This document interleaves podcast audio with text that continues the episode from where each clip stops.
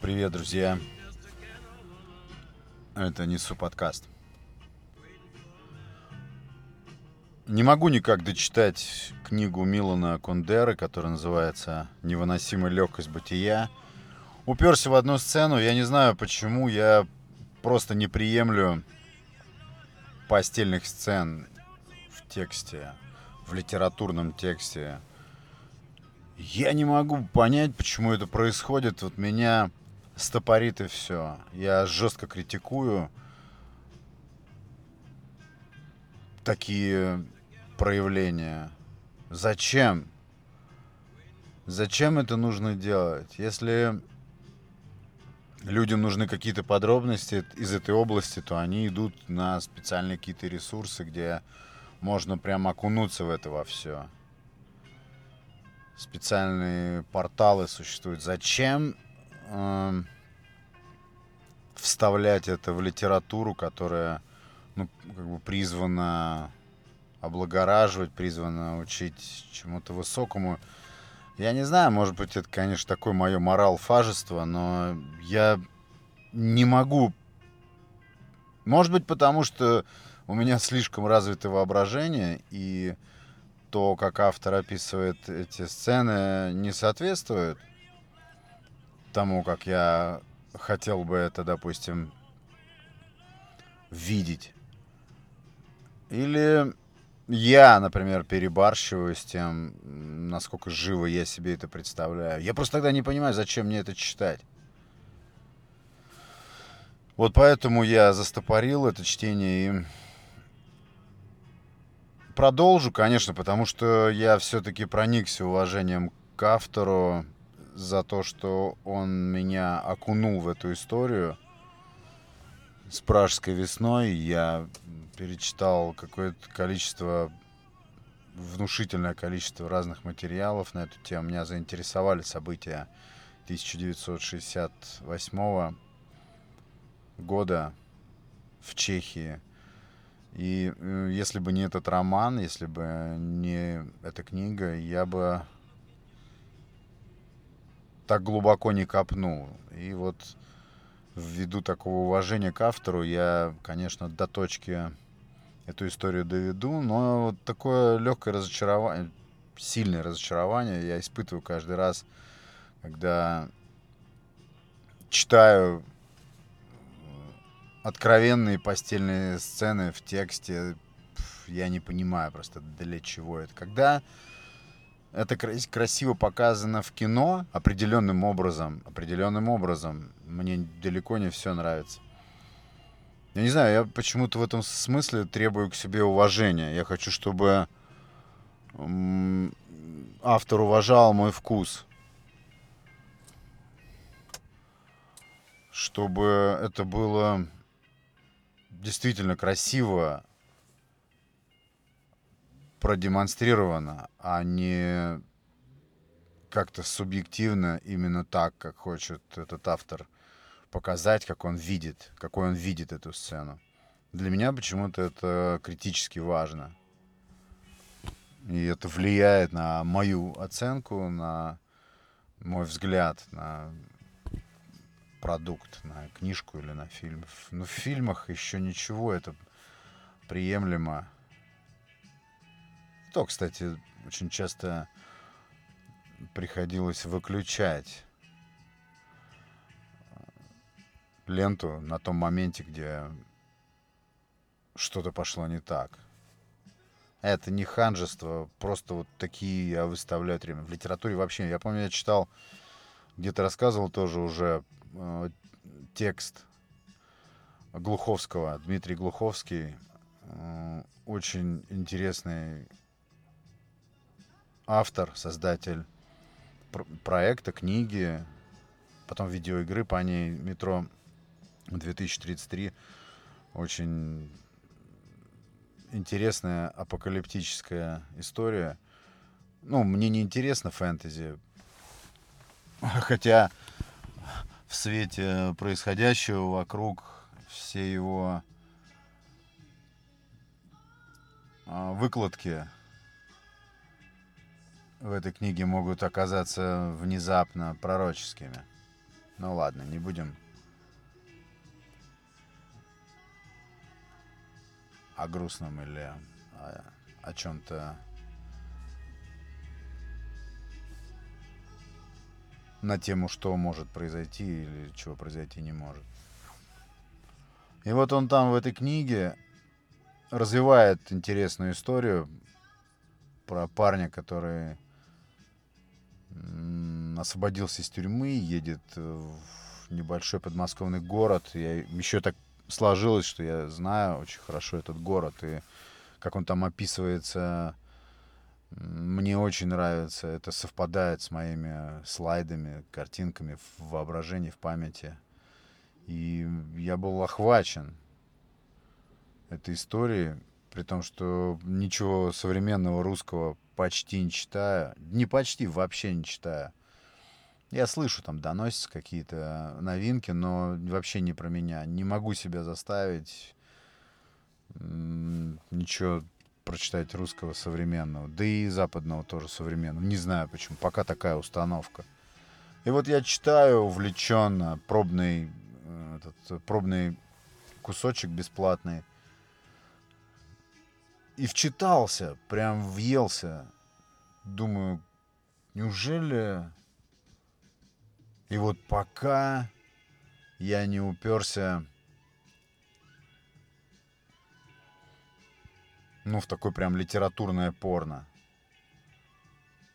Я даже не успел, в принципе, там погрузиться, потому что меня сразу это отвадило, мгновенно отбивает желание читать дальше. Я просто, у меня на лице э, и в душе выражается все одним простым вопросом. Зачем? Зачем это нужно делать?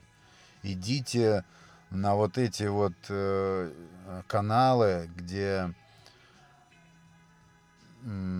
Так, это слово не подходит. Не хочется как-то ругаться или выражаться. Но созданы специальные такие резервации на ТВ, где можно где можно развернуться. Если твое воображение творческое, твой ум выдает а, такие картины и требуют вот выражения а, искусства и вообще требуют именно такого искусства. Вот таким образом тебе видится искусство. Но не надо лезть в литературу. Не надо трогать этот э, священный, заповедный жанр для любителей. А, мы хоть и любители, я имею в виду хорошей литературы, литературы, хоть и ценители, и много чего понимаем, и много чего видели, и много чего себе можем представить. Но мы также еще имеем способность домысливать. А постельная сцена, сцена изображающая инстинкт, материализацию э, извечного основного инстинкта. Другими словами, когда ты, автор, упиваешься описанием этого, ты как бы говоришь нам, ценителям литературы или других каких-то жанров искусства, ты говоришь нам, что смотрите, я знаю, как это было, нечего догадываться – я все определил, и, и степень, до которой я могу дойти, и краски, какими я все это обрисую. Мне нравится читать между строк, мне нравится самому дорисовывать картины. И в этом плане именитые авторы, классики, меня освобождают от э, своего воображения на эту тему и доверяют моему воображению. И я сам определю, а, как все это было, как это произошло у главных героев. И мы останемся, я читатель и ты автор, мы останемся с тобой при взаимном уважении – ты доверил мне, додумать э, твой материал, дорисовать, то придумать. А я с удовольствием шагаю по твоим сюжетным тропам, зная, что я не нарвусь ни на какую мину, и мое ожидание не будет осквернено твоим видением воплощения, визуального воплощения или воплощения в тексте вот этого основного инстинкта. Вот хочу именно подчеркнуть, что это не ханжество. Мне нравится, когда это показано красиво, еще раз повторюсь, допустим, в кино. И это не всегда, это э, может быть 2-3 эпизода, 2-3 случая из 10, когда я понимаю, что сцены интима очень красиво встроены в историю, и без них, вот вырви эти куски, без них история не будет такой богатой, сюжет не будет таким острым или сочным. Это большая работа, не знаю какая, мыслительная работа автора или работа воображения, или профессионализм, или степень таланта, я не знаю, что. В том же «Титанике», помните, ведь что нам показано? Там -то показано нам, по сути, очень скудный процент всей сцены интима, но как, а, как это красиво выражено, художественно. И запомнится всем зрителям именно вот эта сцена, именно недопоказанная. Мы сами там додумаем, что там происходило. И именно эта сцена, вот так показанная сцена интима, запомнится. Так она осядет в памяти, в воображении. Таким образом, красивым она встроена, что не оскорбляет ничьих чувств, и без нее как бы тоже будет пресным повествование, киноповествование. Что-то будет в ней недоставать не будет вот этой перчинки. Вот такой пример уместного встраивания интима в ленту. На днях я оказался в клубе. Это нечастая практика. Было очень интересно наблюдать. Очень интересный опыт в очередной раз, который заключался в том, что насколько интересно ощущать себя трезвым, как стеклышко, среди накачанных или поднакачанных алкоголем людей. Это, пожалуй, самое такое яркое впечатление, которое я получил. Люди для того, чтобы преодолеть стеснение, да, именно для того, чтобы бороться с стеснением, со стеснением выпивают, чтобы более раскрепощенно общаться. Я очень много наблюдений сделал. И иногда это выглядело как агония. Такое ощущение. Я очень хорошо помню эти ощущения, когда как будто когда ты трезвый, ты не живешь. Какое может быть пати без ну трез, трезвым, как это возможно? Это возможно, это очень возможно. Но стеснение ведь это настолько естественная эмоция, настолько естественное чувство, которое легко преодолевается, если ты делаешь над собой должные усилия, не позволяешь ему превратиться в какую-то подавляющую тебя силу. А, это гораздо интереснее работать э, со стеснением, с живым, натуральным. То же самое, например, тот же самый порыв а, потанцевать или пообщаться, или познакомиться с незнакомым, познакомиться с незнакомым, познакомиться с человеком, с неизвестным, с, заговорить. И так, чтобы это не выглядело душно или нудно как-то, чтобы это получилось органично, чувствовалось для тебя, для этого человека приятным. Почему-то обязательно считается у нас, что нужно катализировать вот в клубной вот этой среде или в среде пабов, баров – обязательно все должно быть прокатализировано алкоголем. Если ты не можешь без этого, уже должно наводить на мысль, что что-то здесь не так, что-то неправильно.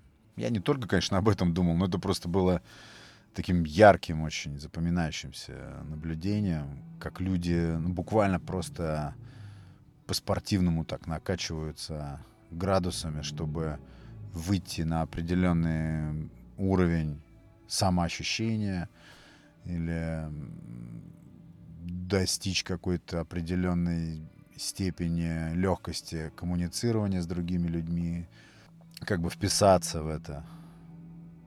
Это, конечно, ну, лично мое мнение, это очень большое заблуждение человечества вообще.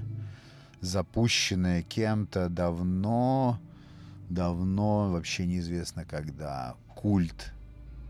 И вообще ничего с этим не сделать. Но и очень, конечно, так эгоистично приятно среди всего этого ощущать вот эту трезвую независимость. Обалденное ощущение. При этом ты тоже стесняешься. Я встречался с людьми, которых давно не видел. Это из области встреч, когда ты будто заново знакомишься, ну, почти. Конечно, ты, вы друг друга знаете, компания, в которой все всех знают, но ввиду того, что встречи нечастые, то каждый раз как будто заново друг друга узнаешь вот, вот такого плана, такого формата встреч. Ну и, конечно же, все обязательно сопровождается стеснением.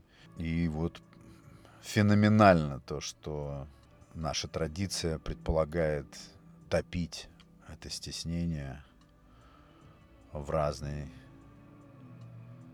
крепости напитками. Спасибо большое, друзья, кстати, кто присоединился к подкасту. Спасибо, кто а, каким-то образом реагирует на то, о чем я здесь говорю. Заходите в телеграм-канал. Там уже как месяц бесперебойно мини-рубрика работает в 11.11. .11. Каждый день я публикую интересные цитаты из интересных книг или просто мысли каких-то важных людей для меня. Оттуда тоже можно почерпнуть вдохновение или просто набрести, напороться на какую-нибудь интересную книжечку и зачитать ее. А тем временем зима-то проходит, зима заканчивается. Недавно только был холод конца ноября, начинавшийся, который обычно нагоняет этот морозный кошмар на всех нас, что зима впереди бесконечная, очень даже конечная. И весна не за горами. У зимы есть такая стадия, когда она уже ну просто, просто надоедает и хочется тепла солнца, тепла, весенних шумов. У меня есть интересный весенний рассказ моего авторства, и у меня есть мысли зачитать его в подкасте, но э, я не знаю, что меня сдерживает, основанный на реальных событиях. Наверное, я с первыми лучами солнца, вот такого уже весеннего, обязательно его зачитаю. Ну, по крайней мере, такой соблазн у меня есть. Я всегда знаю, если зернышко заронилось в мыслях, то мне уже никуда не деться. Мне уже придется это сделать. Ну, надеюсь, будет для меня и для вас небольшим таким развлечением местного местного разлива. Какая музычка хорошая играет. Я все время думаю, не является ли это нарушением авторских прав. А потом про себя говорю, что нет. Интересно, как вы слушаете подкаст? в наушниках или в открытом звуке, сидя, лежа, на ходу. Я знаю, что кто-то слушает подкаст, на... катаясь на велосипеде. Ну, не сейчас, конечно, а летом. Кто-то во время кросса. Но это, конечно, мне сложно представить. Ну, раз так, отлично.